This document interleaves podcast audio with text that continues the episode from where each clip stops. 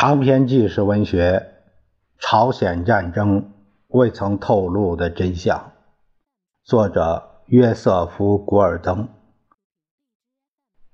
由谭峰、于斌、蒋伟明翻译，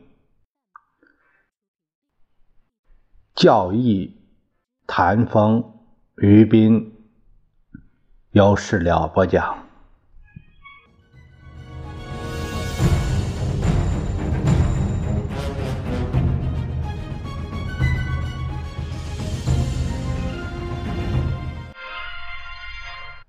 我们继续第十六章的内容。呃，题这个这节的题目是麦克阿瑟推卸责任，这小标题。麦克阿瑟的部队节节败退，他却竭尽全力保持他一贯正确的战斗指挥官的形象。记录表明，他知道。由于他说话随便，使自己陷入了困境。那吹牛吧！如果他的部队回家过圣诞节，那便是以失败告终，而非凯旋班师。所以麦克阿瑟急不可待地改写了前一周的历史，毫无疑问是前所未有的最为神速的历史修正派。麦克阿瑟意识到，美国人、欧洲人都会寻找替罪羊，因而对他发动攻势的目的进行改头换面是十分重要的。还要说明，攻势失败是由于华盛顿所强加的政治上的限制，并非战场上的指挥错误。麦克阿瑟本人不停地接受访谈。他的司令部也频频发布特别声明，令人眼花缭乱。十一月二十八日，发给名不经传的三星号外，呃，电台新闻节目的雷亨利一个特别公告。十一月三十日，回复美国最负盛名的新闻工作者《纽约时报》驻华盛顿首席记者阿瑟·克罗克的问询。十二月一日，接受美国新闻与世界报道杂志的采访，同时给合众国呃这个国际社社长休贝利发了一一份长电，其他的访谈电文，还有伦敦的《每日邮报》呃这个《每日邮报》的沃德普莱斯啊，这他这是为了影响外国的读者。还有国际新闻社的执行主编巴里·法里斯，麦克阿瑟在这些言辞中强调了三点：第一，他重复了最初在十一月二十八日给参谋长联席会议的电报中的说法，即他的攻势迫使中国人过早的出手，破坏了他们发动突然进攻的计划。该计划本来会使他们以一次势不可当的行动。摧毁美国部队并占领朝鲜。第二，他否认了因他进入北朝鲜过深而引起中国人介入的说法。他所采取的每一步行动都符合联合国的决议。他抨击了内容使人误解和讨厌的流言蜚语。他是奉命停止在三八线、平壤或者未抵达国际边界的任何战线上的。严格的讲，麦克阿瑟说的也不错。然而呢，他却有意回避军令，或只许韩国军队而非美国军队在靠近满洲的边境地区行动。跟联合国打仗，这是中共领导人的一个基本策划已久的决定。其付诸实施的直接动因是他们的卫星国北朝鲜的军队遭到了惨败。第三。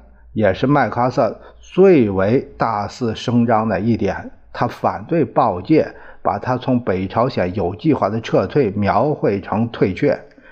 呃，那麦克阿瑟显然成功的对他的战地指挥官们隐藏了他的意图。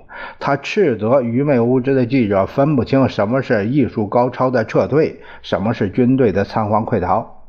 麦克阿瑟的确赞赏了中国人某些战术上的成功，但又说，之所以如此，仅仅是由于他们在数量上的绝对优势，并且付出了令人震惊的人员伤亡的代价。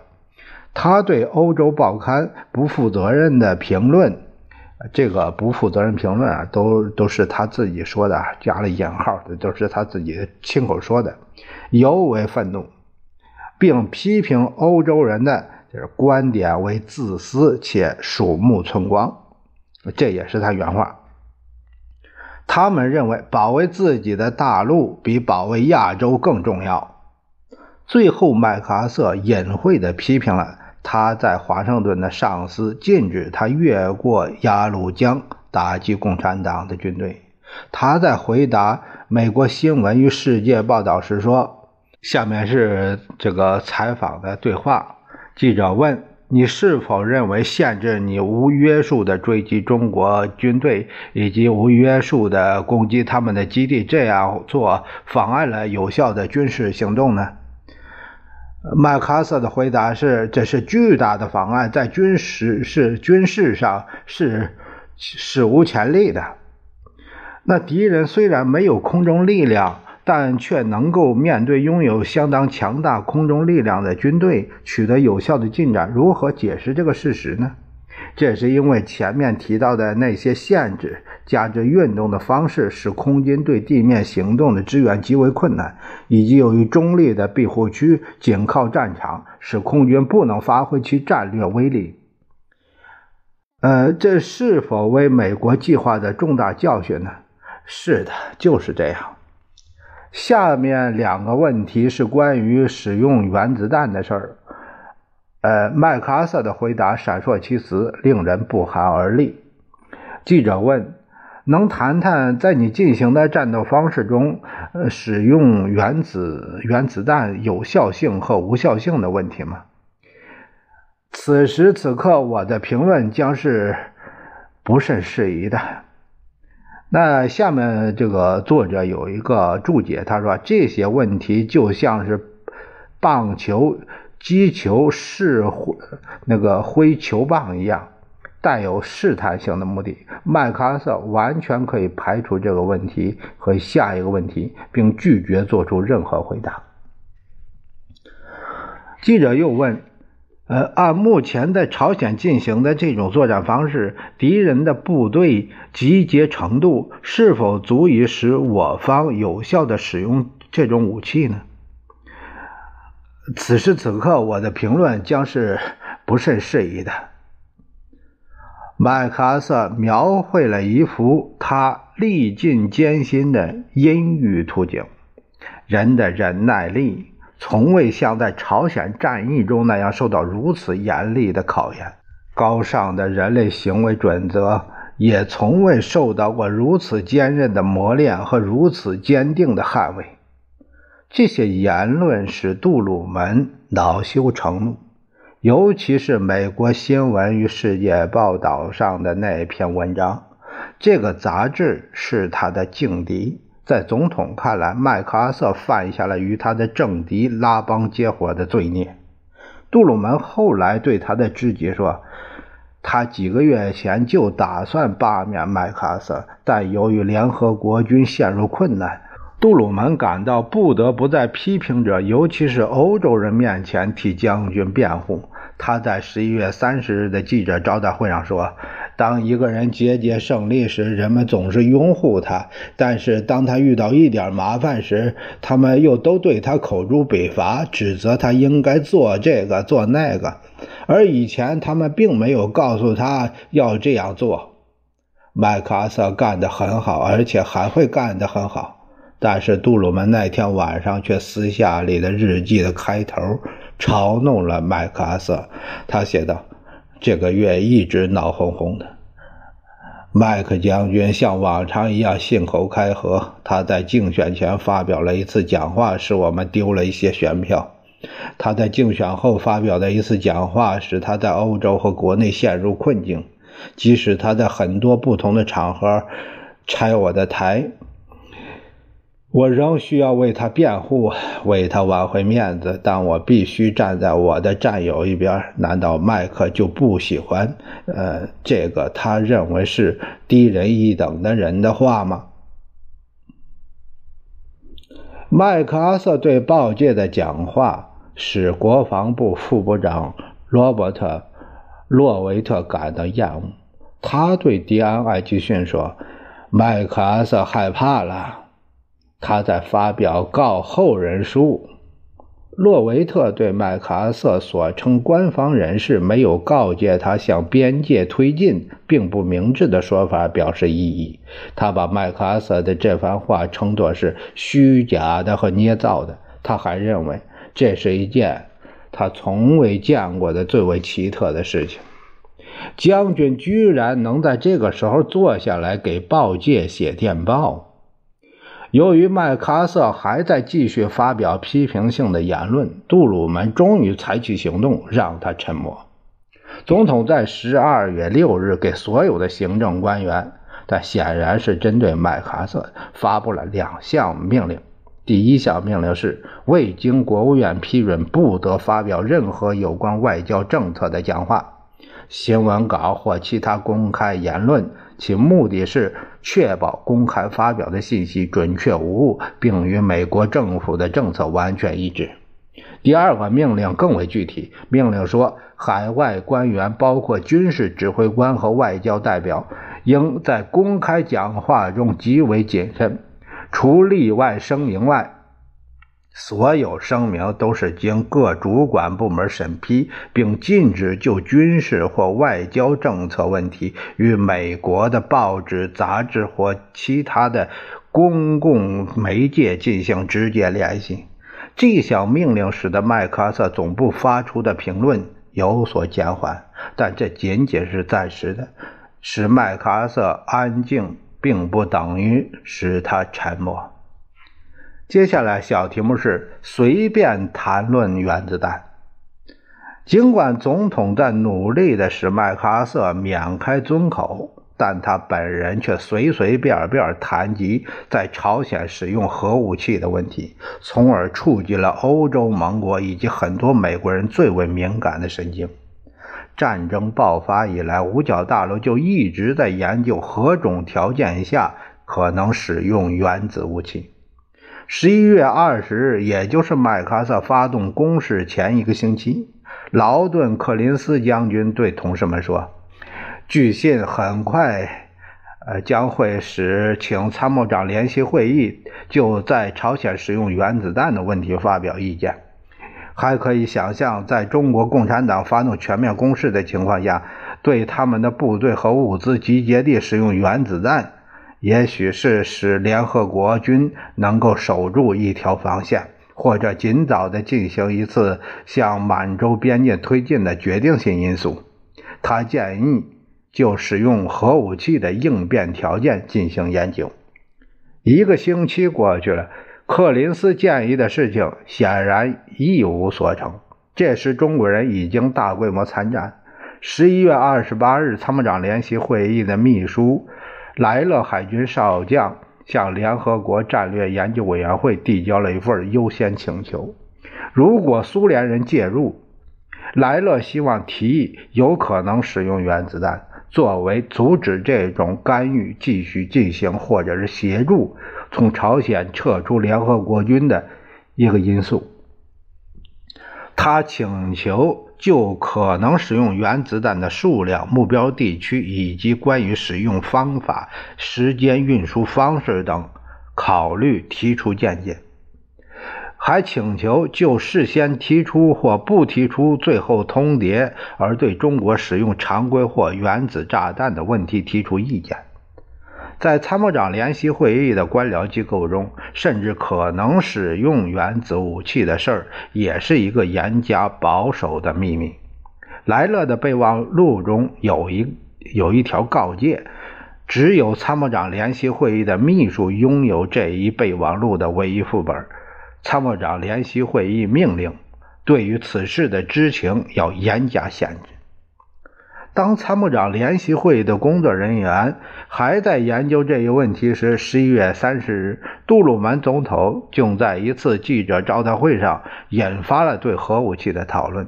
总统所使用的语言既不严谨，在法律上也不准确。《纽约时报》记者安东尼·莱维多罗，呃，他这个采访，呃，呃，杜鲁门。总统先生进攻满洲是否取决于联合国的行动呢？是的，完全是这样。呃，换句话说，如果联合国授权麦克阿瑟将军要走得更远，他会这样做吗？我们将采取任何必要的步骤，以满足军事形势的需要，正如我们经常做的那样。纽约每日新闻记者杰克·多尔提他问。这是否包括使用原子弹呢？这包括我们拥有的任何武器。芝加哥每日新闻的记者保罗·利奇问总统先生：“你说的我们拥有我们拥有的任何武器，是否意味着意味着正在积极考虑使用原子弹呢？”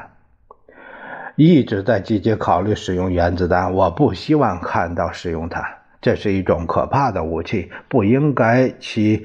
用于和这场军事入侵毫无关系的无辜的男人、妇女和儿童，呃，如果使用原子弹，就会发生那样的事。合众国际社老资格的记者梅里曼·史密斯显然认为，总统在这个问题上比原来打算的走得远，他给了杜鲁门一个逐渐后退的机会。梅里斯·史密斯他说：“他问总统先生，我想再回到刚才提到原子弹的问题上。我们是不是清楚地理解了您的意思？使用原子弹的问题正在积极考虑之中呢？我们一直在积极地考虑，史密斯，这是我们的一种武器。”国际新闻记者 Robert ·迪克逊他问。总统先生，这是不是意味着用于打击军事目标或民用？总统打断了他的话：“那是军人方面呃人员要决定的事，我不是一位批准这些事情的军方权威。”记者们提了几个问题后，又回到了原子弹的问题上。全国广播公司的新闻记者弗兰克·布格尔策，他问。总统先生，你刚才说的这个取决于联合国的行动，这是不是意味着，除非联合国授权，否则我们将不会使用原子弹呢？总统说：“不，完全不是这个那个意思。针对中国的行动，要取决于联合国的行动。战场上的军事指挥官则负责武器的使用，正如他正常通常做的那样。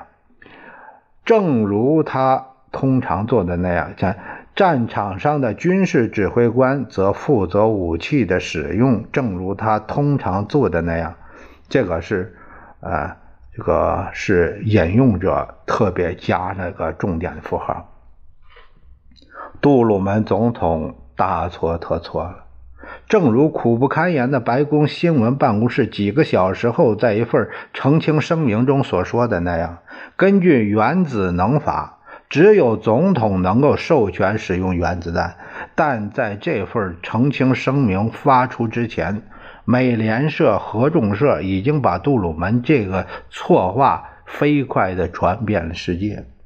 华盛顿邮报的爱德华·弗里亚德写道：“这引起了国内外舆论一片大哗。”英国官员说：“这种说法使他们震惊和错愕。”他们认为，这意味着难以琢磨的麦克阿瑟现在可以放开手脚对中国人使用原子弹了。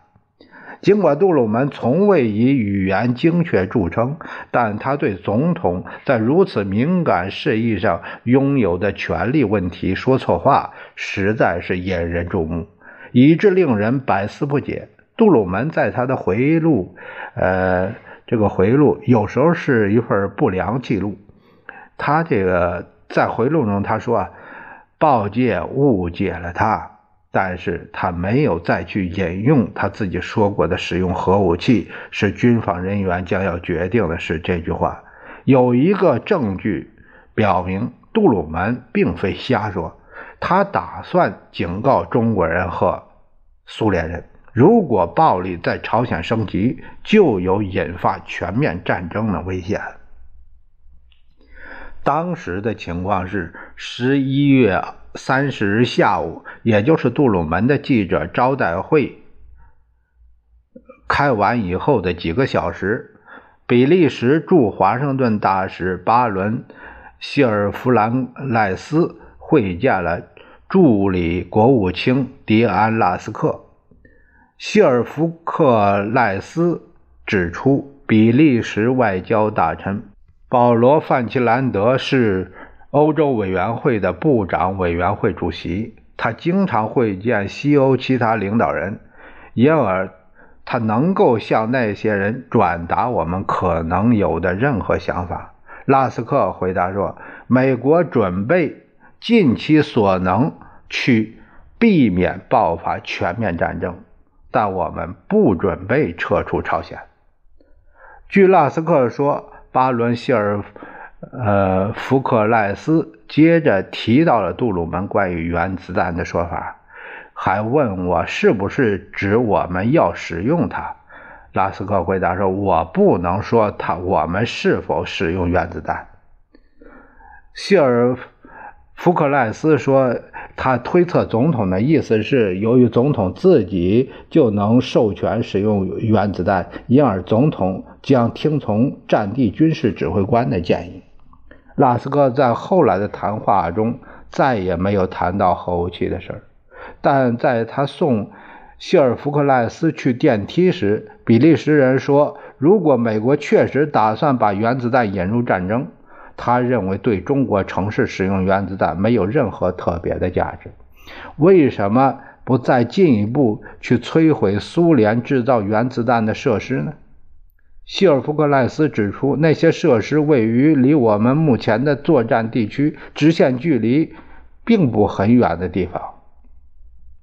拉斯克没有回答这个问题，但他谈话的要点却意味着一位友好的大使得到的是。模棱两可的信息，以供其外交大臣在欧洲各国首都传播。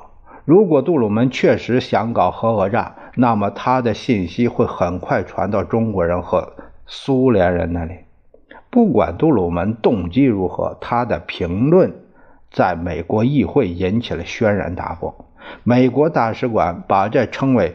一九四五年工党上台以来，下议院就外交事务所进行的最为激烈、焦虑、负责的辩论。大约一百名工党议员在一封递交给克莱门特·埃德里首相的信上签名，反对在任何情况下使用原子弹。议会中的不满情绪是普遍的，包括。温斯顿·丘吉尔爵士和安东尼·艾登这些美国的忠实朋友，二人都是下野的保守党人士。另一位保守党领袖理查德·巴特勒说：“英国人民作为一个整体，希望在他们的命运，就是被扩大到中国的战争决定之前得到保证。他们正在参与决定自己的命运。”在辩论中，埃德里的助手们急急忙忙给美国大使馆打电话。首相说他要宣布他准备会见杜鲁门，以讨论共同关心的问题。这样，这场辩论就可以结束。总统很快同意了。美国议会中的紧张气氛暂时得到缓解。休会时爆发出一阵欢呼。接下来的题目是。盟国在联合国的反叛。与此同时，政府也听到联合国里怨声不已。驻联合国大使沃伦·奥斯汀报告说，那里的人对麦克阿瑟的不信任情绪在增长，因为人们认为他不很听指挥。十一月二十九日，甚至在杜鲁门就原子武器挑起轩然大波以前，美国驻联合国大使格拉德温。杰布爵士，法国驻联合国大使让·肖肖弗尔在一次冗长、牢骚不断的会议上，就美国的政策与国务院的欧内斯特·格罗斯发生了局域。他们强调了欧洲的担忧，即处于前线，并为苏联的全面军事进攻敞开了大门。他们不希望让亚洲的章鱼吸干了我们所有的共同力量。杰布直言不讳，只要六名工党议员在一次关于朝鲜的信任投票中弃权，埃德里政府就会倒台，因而埃德里没有多少回旋的余地。十一月三十日傍晚。西方国家的大使们匆匆忙忙赶往美国驻联合国大使奥斯汀那里。杜鲁门关于核武器的讲话使他们深感忧虑。肖弗尔说：“荷兰代表含着眼泪问他是否有机会避免战争。”杰布说：“西欧其他国家的人与英国有同样巨大的担心。美国正在一个。”不可思议的时间里和可能出现的最困难的战略条件下，使他们在亚洲卷入战争。欧洲人不想谴责中国人为侵略者，因为这等于企图重新征服和解放已经被北京夺取的地区。联合国的联合阵线迅速的土崩瓦解了。